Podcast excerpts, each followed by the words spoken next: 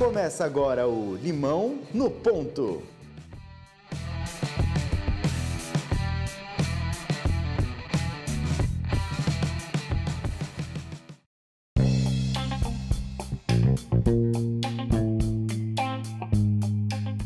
Sejam muito bem-vindos a mais um episódio do Limão no Ponto. Eu sou Danilo Cruz. Eu sou o Dudu Mendonça. E o Limão no Ponto de hoje vai direto ao Rio de Janeiro falar com ele que é um empreendedor em série, eleito pela Forbes, um dos jovens mais promissores da nova geração e CEO da Fábrica de Startups Brasil. Hector Guzmão, seja muito bem-vindo ao Limão do Ponto de hoje. Valeu, galera. Muito obrigado pelo convite. Estou super feliz de estar aqui batendo papo com vocês. Conheci o Hector há muito tempo atrás, numa viagem para o México, talvez 10 anos atrás praticamente, em que o Hector era o guia né, da, da excursão, mas não conhecia muito bem o, o, México. Então, acho que naquele momento você já mostrava o que, que era ser empreendedor. Então, conta pra gente, como começou a sua trajetória no empreendedorismo? Então, Dudu, essa viagem ao México foi meu primeiro empreendimento. Eu estava eu tava no meio do meu curso de administração, é, eu já trabalhava nessa época e eu lembro de ter chegado atrasado na aula e escutei um, um grupo é, da sala falando que queriam muito ir para o Spring Break em Cancún. Estava é, muito em moda, porque tinha um programa de televisão no Brasil passando muito sobre isso. Mas eles não tinham é, achado ninguém vendendo pacote para lá. E aquilo dali era é a base da economia, né? demanda e oferta. É, você tinha uma demanda de uma galera querendo ir, não tinha oferta querendo vender eu adoro viajar e sempre tive esse, essa formiguinha aí do empreendedorismo. E a partir dali eu comecei a construir o que seria um pacote é, para Cancún, para o Spring Break. Então comecei a estudar bastante quais eram os melhores hotéis, as melhores festas, é, estruturar é, parceiros nos Estados Unidos para essas festas. Montei um pacote all inclusive, então não sei se você lembra, você tinha podia beber tudo, comer tudo e não tinha que gastar com nada estava tudo incluído. Eu cheguei para um, um, amigo de família que tem uma agência de viagens e apresentei para ele. Falei, olha, cara, eu preciso aqui de um parceiro operacional para emitir passagem e tal, mas também para dar confiança no negócio. Ele topou e aí, de uma noite para outra, literalmente, numa madrugada, eu criei um site, é, não sei se todo mundo conhece aí o Wix, eu criei um site ali, nunca criei site é, com esse pacote. E, em resumo, cara, a gente fechou 40 pacotes, foram 40 pessoas naquela viagem. O ticket médio era de R$ 3.900. É, então, foi um negócio que, que, que, vendeu bem para um valor consideravelmente alto. E eu vou para Cancún, sendo que eu nunca tinha ido para o México, para liderar com um bonde de 40 malucos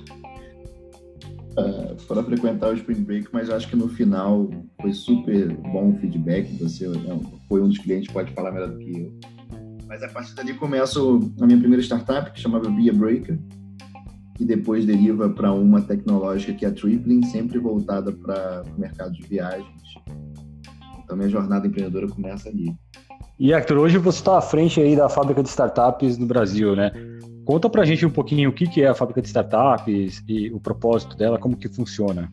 Bom, a, a fábrica de startups, ela nasceu em Portugal, é, ela tem seis anos em Portugal, ela nasce em 2012, num momento bem curioso do país, que é esse momento onde começa-se a fomentar esse ecossistema de startups no país.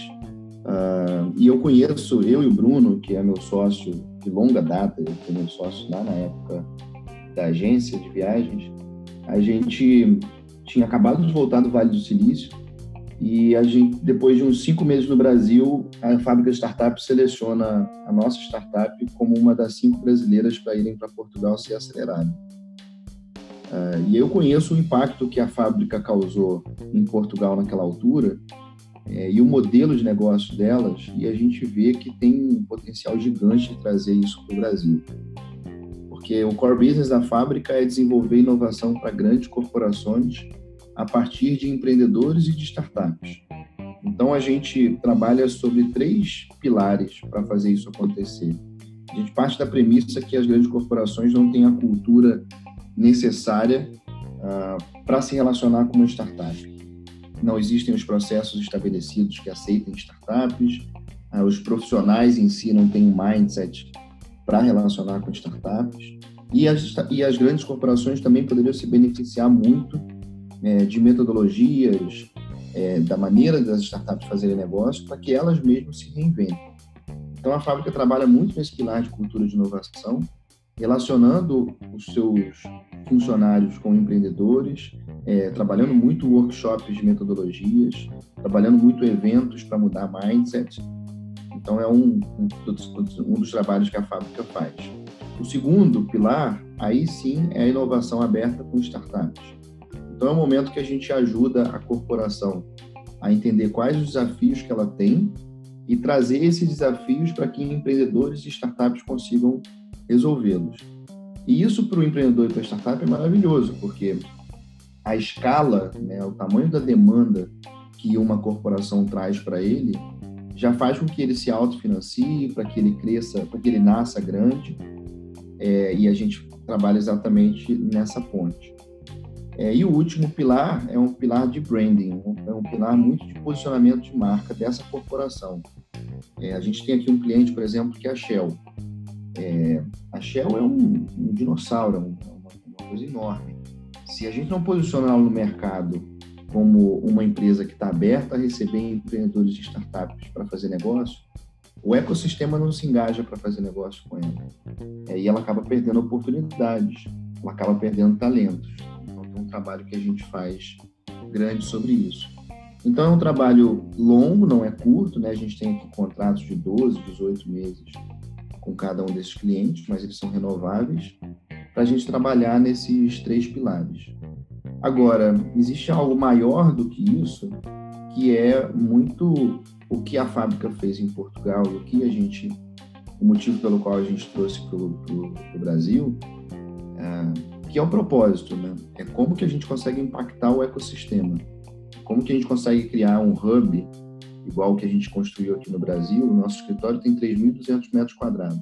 É um espaço exatamente para que todo o ecossistema se conecte. É, então, é uma referência para o Rio de Janeiro fomentar o empreendedorismo, conectar pessoas, é, discutir bastante é, novas dinâmicas econômicas para a cidade, a reinvenção das empresas, potencializar mesmo o ecossistema como um todo. Então, esse é um, é um propósito da fábrica e é o que a gente trabalha além do negócio nosso em si. É, Hector, é, como você citou, a fábrica de startups ela tem origem aqui de Portugal, né? E como é que foi essa conexão? Você contou um pouco sobre ela, mas como surgiu a ideia dessa parceria e por que você escolheu o Rio de Janeiro como sede? Legal, Dudu. É, bom, eu e o Bruno, quando a gente foi ser acelerado em Portugal, pela fábrica de startups, a gente caiu de fato de paraquedas. Imagina que a gente tinha saído da meca das startups, que era o Vale do Silício, e a gente cai no Portugal sem ter ideia da transformação que estava acontecendo aí. É, e aí a gente chegou no final do processo de aceleração, a gente tinha que tomar duas decisões. Ou a gente levava a nossa startup do Brasil para Portugal para ser investida e para continuar por aí, ou a gente voltava para o Brasil é, para continuar muito um, um, sonho que a gente tinha de disseminar a cultura empreendedora no Rio de Janeiro é, e ajudar outros empreendedores. E a gente acabou optando pelo segundo, pela segunda alternativa. Quando a gente volta em 2016 para cá, a gente começa a fazer algumas iniciativas legais. A gente cria um programa que chama Fase, que era Fermente a Sua Ideia, que era para levar é, conhecimento empreendedor para universidades do subúrbio carioca. Depois a gente traz uma competição de startup suíça, que é o Seed Stars World, que só acontecia uh, em São Paulo, a gente traz para o Rio de Janeiro. É, e no meio desse processo do Seed Stars, a gente conhece três outros sócios é, que tinham voltado do Canadá e estavam muito engajados para criar alguma coisa também para fomentar o ecossistema. E aí, no meio daquele monte de discussão do que, que poderia ser criado, se ia ser um coworking, uma incubadora, uma aceleradora, o que fosse, é, eu e Bruno a gente coloca, olha, algo que a gente queria muito trazer para o Brasil era a fábrica de startups, porque o modelo de negócio dela é sustentável, porque tem um corporate por trás, e a gente tem uma visão de mercado que isso vai crescer muito no Brasil. As corporações vão passar a se relacionar cada vez mais com startups, mas vão precisar de apoio. E aí, no final de, de 2016, a gente abre uma conversa com o Antônio Lucena, que é o fundador da fábrica de startups, é, começa a mostrar o potencial que se tem aqui e a gente acaba concluindo, então, a negociação com eles. E o questionamento que muito nos faz é exatamente isso, porque a gente escolheu o Rio de Janeiro e não é, São Paulo ou, ou outra cidade talvez mais desenvolvida. E aqui tem uma oportunidade gigante, que eu vou separar em três partes. A primeira oportunidade é que o Rio de Janeiro ele tem características, todas elas voltadas para ser um imenso hub de inovação tecnológica. É, prime a primeira característica é o que a gente via entre 2016 e 2017 acontecendo. É, a Endeavor, que é a principal referência aqui de, de analisar o ecossistema empreendedor do país, eles colocavam, eles têm um, um ranking de cidades empreendedoras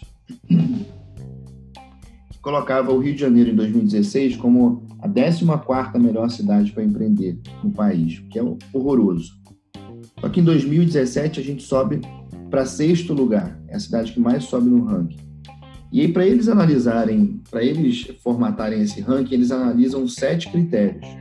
E aí para mim o critério mais importante desses sete, que é o de inovação, o Rio de Janeiro estava em terceiro e a gente assume a liderança em 2017.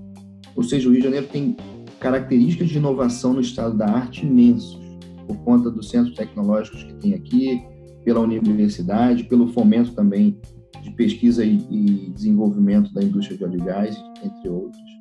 Só que existe um gap enorme de transformar essa inovação em negócio propriamente dito. E a fábrica se posiciona exatamente aí. Se eu tenho inovação de um lado, que seriam potenciais startups, e eu tenho a corporação do outro, eu preciso conectar essas duas pontas e é esse gap que a fábrica preenche. É, tem um outro ponto de ecossistema que o Rio de Janeiro é a segunda maior indústria criativa do país e a indústria criativa fomenta a inovação e a gente não pode esquecer que é o segundo maior mercado do Brasil. Então tem uma, tinha uma demanda reprimida enorme aqui que a gente precisava preencher.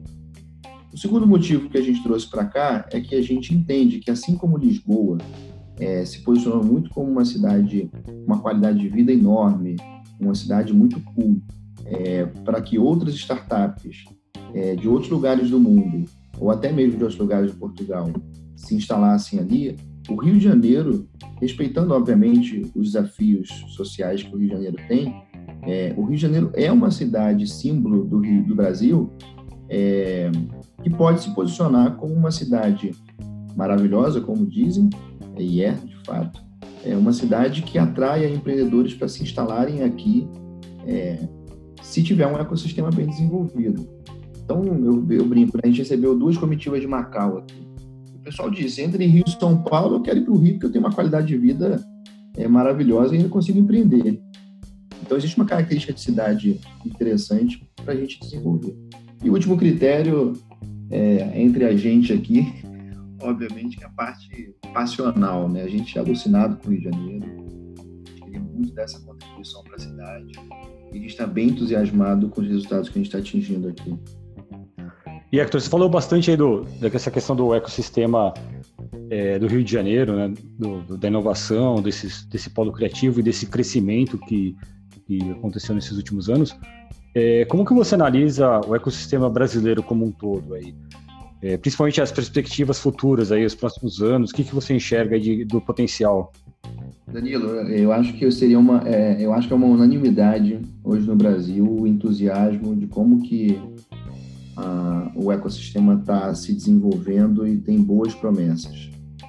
Ah, de 2016 para cá, principalmente, 2016 a gente lembra, né, que era ali o período mais profundo da crise do Brasil, é, o ecossistema ele só cresce. É, você tem, primeiro, um termômetro disso, que são startups mais maduras e que culminam em unicórnios, então são unicórnios cada vez mais frequentes que acontecem no Brasil. Você percebe grandes fundos de investimento vindo para o Brasil, como foi o SoftBank agora. O SoftBank anunciou que eles vão investir 800 milhões de dólares na América Latina, é, mais especificamente no Rio de Janeiro, desculpa, mais especificamente no Brasil. Ah, então eles têm com muito apetite é, para cá. É, então, você tem aí um, empreendedores mais maduros por conta desse processo que a gente passou é, de inspirar mesmo o cara a empreender, a criar startups. Então, acho que a gente já passou daquela, daquele período de modinha, é, de todo mundo querer empreender. Não, acho que cada vez agora tem empreendedores mais maduros. É, a gente tem fundos de investimento cada vez mais é, robustos aqui. Então, eu costumo dizer para os nossos empreendedores, cara, dinheiro não falta.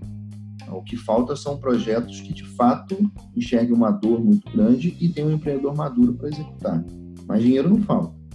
É, e aí tem um movimento, mesmo que lento ainda, mas que é um movimento que tem acontecido, a gente não pode negar, é, do ambiente público. Então você vê algumas iniciativas acontecendo. Você vê o BNDES, BNDES por exemplo, ah, criando fundos de co-investimento entre anjos é, e, um, e a fundo perdido. Você repara outras linhas de investimento para venture capital. Ah, você percebe que existe órgãos reguladores de indústrias de energia, de óleo e gás, é, se abrindo um pouquinho mais para verbas de P&D poderem é, estarem num fundo de investimento que vai investir em startups. É, existe algumas regulamentações mudando a nível federal, estadual, municipal. Então, mesmo que mais timidamente, o governo tem se mexido também. Então, acho que a gente tem aí um futuro muito rico pela frente, porque a gente está tendo empreendedores mais maduros, a gente está tendo corporações. Eu tenho um gráfico que eu mostro aqui normalmente, que é a quantidade de corporações em, do, em todas as indústrias que estão fazendo alguma iniciativa é, com startups, a ponto de uma pesquisa da Price mostrar que o terceiro é, caminho mais é, mencionado pelos CEOs brasileiros para retomar o crescimento é o relacionamento com startups. Então, isso já está na cabeça dos presidentes das corporações. Então, eu estou bem entusiasmado aí é, com os resultados que a gente obteve até agora é, e com o crescimento que a gente vai ter para frente. Eu acho que o único, o, o, os pontos negativos né, é, sobre esse crescimento é, é, de fato o governo ser mais agressivo e enxergar isso como uma agenda prioritária, enxergar que o empreendedorismo que acende o, o, motor da economia, como aconteceu em Portugal. É, acho que o, o investidor é, brasileiro, né, eu não estou falando do estrangeiro, precisa enxergar o capital de risco como o capital de risco deve ser enxergado e não com a utopia de querer compará-lo com, com outras linhas mais tradicionais de investimento. E aí a gente vai cada vez ter um ecossistema mais maduro. É, tem, tem um lance nessa questão do capital de risco que ainda tem uma percepção de ter o retorno garantido, né? É, é, acho que tem uma visão, principalmente no Brasil ainda, no, é, de entender que tem um, a ideia é ter um portfólio que você administra esse portfólio e que daquele portfólio muitas ideias vão morrer e, alguma de, e uma delas possivelmente vai virar algum baita negócio. Né? Eu até, até consigo entender um pouco da cabeça do investidor quando ele olha uma taxa de juros do Brasil. Se ele colocar o dinheiro dele com uma renda fixa, ele vai ter retornos garantidos bem consideráveis. Então ele fala, cara, por que eu vou sair aqui da minha zona de conforto e vou para o capital de risco? Então ele acaba querendo ir para o capital de risco desde que ele consiga ter uma visão que ele não vai fracassar ali. Mas aí é, é utópico. Então você precisa sensibilizar, é, você precisa colocar o cara para entender que existe ali um ótimo tem maneira, assim, de você investir reduzindo o risco absurdamente. A gente falou um pouco agora desse ecossistema aqui no Brasil, no Rio de Janeiro, no Brasil, de que cada vez mais empresas buscam contatos com startups. É, você acha que são as grandes oportunidades que as startups podem é, se aproveitar disso e quais setores que existem mais demanda e, consequentemente, tem mais oportunidade para elas? Eu acho que existe um, um lado da, da, startup que precisa entender como relacionar com a corporação, assim como a corporação precisa entender como relacionar com startups. O grande, a grande inspiração que eu passo para os empreendedores para as startups se relacionarem com a corporação está é, tá em dois pontos principais. O primeiro é o tamanho que uma demanda, o tamanho da demanda que a corporação tem, que é tudo que uma startup quer. A startup ela quer um grande cliente que consiga trazer para ela receita recorrente. Ah, então, eu tenho aqui um, uma, um, outro cliente, que é a Aliança Shopping Center. A Aliança Shopping Center é o segundo maior é, administrador de shopping centers do Brasil. Eles têm aí mais de, de, de 30 shoppings na sua gestão, movimentam mais de 30, 40 milhões de pessoas nos seus shoppings. Então, em um único cliente, eu tenho uma demanda gigante. Então, como que a startup consegue relacionar com essa corporação para escalar a partir dela? É, e o segundo ponto é, é como que, a, que, os, que, o corpo executivo dessa corporação consegue é, mentorar, apoiar essa startup a ter um produto melhor, ter um time melhor, conseguir enxergar um problema de mercado é, de maneira mais fácil. E a startup, quando tem um time reduzido e consegue contar com esse apoio, é, para ela é maravilhoso. É, e aí ainda existe um, um, um, efeito colateral desse ponto, que é o networking que a corporação traz para essa startup. Vamos pegar o exemplo de novo da Aliança Shopping Center. Imagina quantas é, outras empresas que são clientes da Aliança que poderiam ser indicadas para a startup. É, desde restaurantes, lojas de conveniência, lojas de moda e etc. Então é esse que para mim que é o maior valor que a corporação traz para a startup. É, e aí é o que eu falo muito do modelo de negócio é, da fábrica que beneficia o empreendedor. É, se a startup tem um, uma demanda tão grande de um cliente como esse, ela se autofinancia, especialmente naqueles rounds de investimento de early stage, né? seja o angel money, seja o seed money, é, é ali onde tem o vale da morte da startup, ela poderia se autofinanciar ali, ela se dilui menos para chegar no venture capital muito mais bem é, atrativo. E para o lado da corporação, a corporação, e aí por isso que a gente trabalha muito a parte da cultura de inovação nessas empresas, ela precisa entender é, que a startup, primeiro, não é mais um fornecedor, a startup tem uma questão estratégica, ou seja, será que eu tenho dados, por exemplo, que não utilizo da maneira correta, que a startup poderia transformar aquilo em ouro e gerar receita com aquilo e, consequentemente, eu ser beneficiado? seja é, virando sócio dessa startup e essa startup rentabilizando é, através da venda de dados, venda de dados não, desculpa, mas, mas a geração de algum produto a partir dos dados. Por outro lado, a corporação precisa entender muito bem que a startup pode resolver os desafios que ela tem é, de uma maneira muito mais inovadora, muito mais ágil e muito mais barata, assim, do que os grandes players de tecnologia é, que existentes no mercado. É, e por último, tem uma questão muito estratégica, que é como que a startup consegue dar diferencial competitivo é, para a corporação. É, então, eu tenho, tenho, uns exemplos que eu coloco aqui é, de um período, um período de exclusividade que a corporação coloca para essa startup de um ano, eu ganho diferencial competitivo, depois a startup vai para o mercado, pode vender para o meu concorrente, mas não frente.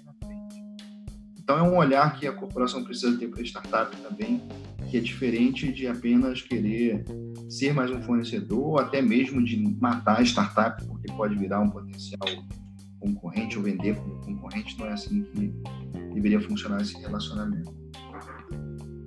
É, e existe algum segmento de mercado que você entende que está tendo mais é, procura do mercado, o mercado está absorvendo mais, por exemplo, uma fintech ou como tipo de startup, ou você acha que está bem diluído as oportunidades? Legal. Bom, de fato, todas as indústrias, desde a mais tradicional como óleo e gás, por exemplo, a gente tem a Shell aqui, até a mais disruptiva, que é a de própria tecnologia, está relacionando com startups. Agora, tem alguns mercados que estão é, bem agressivos e com alguns cases legais. Ah, o primeiro, de fato, a gente vê muito as fintechs. Ah, bom, as fintechs elas encontraram um mercado que é o que uma startup muito quer se posicionar para causar uma disrupção, que é um mercado que tem problemas inúmeros é, e que existe um anseio da sociedade, ou seja, do consumidor, de novas soluções, porque o que existe não atende o que ele quer. Então tem um emaranhado de problemas ali e no caso do mercado financeiro, É, existem vários e as startups estão voando nesse quesito e resolvendo vários deles.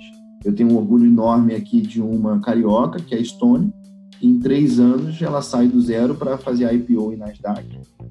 Na Casa Varejo é outro também, que tem um emaranhado de problemas, várias oportunidades, tem bastante startups interessantes é, nascendo para resolver desafios para eles. Eu queria aproveitar e fazer uma pergunta para ti. É, na verdade, é mais uma dica. Tem muita, muitas startups que começam e entram num, num, num dilema de conseguir financiar o próprio negócio, buscar investimento, entrar no programa de aceleração, conseguir atrair o primeiro cliente. E aí, quando você entra num negócio que é plataforma, tem o cliente é, corporativo e o cliente pessoa física, conseguir saber por onde começar. E eu queria saber do seu, do seu, da sua experiência aí. Que dica você dá para essas startups que estão nesse processo inicial, nesse começo de validação de mercado, é, principalmente nesse sentido de conseguir financiar a operação inicial para conseguir ganhar escala aí no, no futuro? Ótima pergunta, Danila. Isso é uma coisa que nos incomoda muito é, no empreendedor. Eu acho que a gente acabou criando no mercado ah, um pouco da do, do achismo, por assim dizer, que o fator de sucesso de uma startup é o quanto ela capta em cada rodada de investimento. É, e isso faz com que aquele early stage, aquele cara que está começando agora, enxergue isso. Então ele tem ali no papel uma ideia e ele acha que a prioridade dele precisa ser encontrar financiamento ou investimento. Perdão.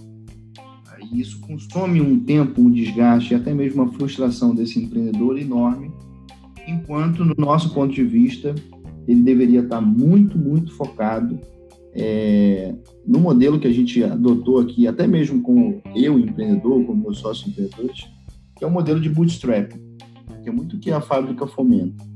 Ah, o modelo de bootstrapping, ele parte do princípio que você precisa encontrar uma dor muito relevante no mercado é, e você validar que essa dor é muito relevante no mercado propor uma solução que você precisa validá-la, que de fato resolve essa dor, é, e gastar sola de sapato mesmo para fazer essas validações da maneira mais é, barata possível, mas que te dê dados. Ah, e você tem grandes startups que são cases disso. Você tem a Dropbox, que é case disso, a Zappos foi case disso. É, a gente tem algumas soluções e cases interessantes para fazer dessa forma. Então, se o, o, o, primeiro passo do empreendedor é encontrar de fato essa dor muito relevante e daí propor uma solução que precisa ser validada no mercado, até ele ter primeiros dados de que aquilo dali é uma boa solução é, para uma dor muito grande e começar a ter os seus primeiros clientes, não necessariamente pagantes, mas clientes que estão utilizando a plataforma é, e daí sim você começar a gastar energia para buscar capital é, para crescer. É, no nosso modelo de relacionamento com, com corporate, é, a demanda do corporate, como eu disse, e o apoio que ele dá, é, você pode vender o seu produto sem precisar de receber um investimento dessa corporação. Se você tem um, identificou uma dor muito grande, seja no corporate, tá? seja no B2B, seja no B2C, ou seja, no cliente do corporate, e você contém uma solução que pode resolver isso, você vai escalar muito a partir da demanda que ele tem. Você se autofinancia sem precisar entrar em investimento. Agora, se você tem um negócio que foi validado, questão de dor, questão de solução, você tem dados suficientes para fazer rodadas de investimento, é, se dedique para fazer, então, a partir daí, essas rodadas de prospecção de investimento. Mas sair do day zero, já querendo colocar dinheiro, muitas vezes até de maneira ilusória, que eu vou trazer caminhões de dinheiro para minha ideia que é maravilhosa, você precisa provar muito valor ainda até chegar nesse estágio. É, na questão da que você colocou, que você colocou sobre os processos de aceleração, de incubação, eles são extremamente importantes, mas perceba que ele é uma fase para que a sua startup decole. Então, se é uma fase, ela, você não pode ficar parado naquela fase o tempo todo. Então, a gente vê muita startup que sai de uma aceleração, vai para outra aceleração, vai para outra aceleração, e aí você fica andando em círculos. É, a aceleração é para ser uma e você decolar. Se você não decolou, aconteceu algum problema. Ou você precisa pivotar a sua startup, ou você precisa entender que aquilo não é uma dor relevante e, e partir para a próxima. É, então, o processo de aceleração é muito interessante, mas ele é para acontecer uma outra vez e ir embora. Pode ficar procurando cada hora uma nova. Tem aqui a gente fala dos concurseiros, né? São aquela, aqueles empreendedores de startups que toda hora estão numa competição de startups, num processo de seleção de aceleração. Isso não gera valor. O que gera valor é você de fato ter uma dor muito forte no mercado e focar no seu cliente para desenvolver uma solução relevante. E aí o resto das coisas vem. E Hector, para o pessoal que está nos ouvindo aqui, eu queria aprofundar um pouco mais essa nossa conversa de hoje e até sobre um pouquinho do trabalho aí da fábrica. Você tem alguma recomendação de livro, alguma sugestão de leitura para o pessoal? Bom, tenho. É... Acho que a primeira delas, eu tava, ontem estava conversando com o diretor de RH de uma empresa grande aqui, e ele me explicava, Hector, como que uma startup consegue ter um produto tão bom se ela não tem dinheiro para contratar pessoas é, tão boas? E aí eu colocava que o mundo das startups exige que a startup tenha uma, um empreendedor que consiga, de fato, vender sonho e engajar as pessoas naquele sonho dele. É, e aí eu gosto de um livro muito bom que ele consegue dar essa visão para esse empreendedor sobre propósito. É, qual o propósito de você estar tá criando aquela startup? Uh, qual que é a contribuição da sua startup é, para o mercado que você está propondo? E aí você engaja pessoas a partir disso. O nome do livro é Liderança e Propósito. É um livro do Fred Kaufman, que foi vice-presidente do LinkedIn e fez uma revolução no LinkedIn na parte de pessoas. É um livro que eu gosto bastante. É, tem um outro livro, um outro livro que aí é um pouquinho de talvez um desafio grande que a gente tem no Rio de Janeiro, são de muitos empreendedores que ainda têm uma cabeça muito voltada para o público, né? Em, ah, eu em vez de conseguir investimento do capital privado, eu vou buscar fundo perdido de incentivo do governo e etc. E assim como tem startups, por exemplo, de de biotecnologia, de questões que têm um risco muito grande, que ficam dando murro em pontas de faca para encontrar um, um investidor privado para colocar dinheiro no negócio dela. Então, acho que para o empreendedor entender em que momento que o governo entra na jornada de investimento, em que momento que o capital privado entra, tem um outro livro que é O Estado Empreendedor, que é da Mariana Mazzucato, que é maravilhoso. Eu acho que ele explica muito bem em que momento cada tipo de investidor entra no seu processo de inovação na startup. É, cita muito bem para quebrar alguns, algumas é, ilusões sobre a criação do iPhone, por exemplo, que não foi só capital privado, teve capital público. É um livro que eu gosto bastante também. É, Hector, nosso podcast infelizmente está chegando ao fim, é, mas a pergunta final que não pode faltar. E se a vida te der um limão, o que, que dá para fazer? Estava ansioso por essa pergunta, Dudu, e um pouco tenso também para ser é, criativo. Vamos lá, o... acho que eu dividiria esse limão em três partes. A gente está chegando aqui perto da Páscoa, é, vamos lembrar um pouquinho aqui como que a gente poderia utilizar esse limão de três formas. A primeira parte do limão, eu acho que eu encontraria pessoas que têm algum, alguma deficiência, algum problema é, de saúde que o, limão poderia resolver. Enxergar um problema mesmo. É, já ouvi várias coisas, não sei se são mitos ou não, que um limão pela manhã é, acelera o metabolismo, que elimina a gastrite, etc. Quem é essa pessoa que tem esse problema e que precisa desse limão? Eu acho que se você pudesse dar essa parte do limão para uma pessoa que tem um problema que poderia ser resolvido a partir dele, é, é um empreendedor que está começando a criar um novo negócio. É, a segunda parte desse limão, é, eu dividiria com outros empreendedores que poderiam encontrar outros problemas para criar negócio a partir disso. Eu acho que o empreendedor ele tem que ter cada vez mais uma cabeça colaborativa. É, não existem concorrentes, existem pessoas que estão criando negócios para resolver outros tipos de problema, apesar de serem seu mercado. É, colabore com eles. Talvez você possa encontrar grandes parceiros ali, como eu já vi startups juntando soluções para serem maior.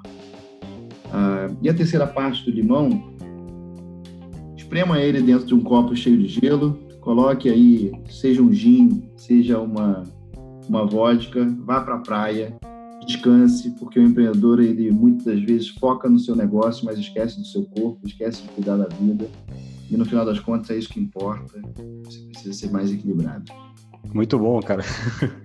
tem, o lado, tem o lado de diversão aí também, né? Não dá pra só se matar de trabalho, né?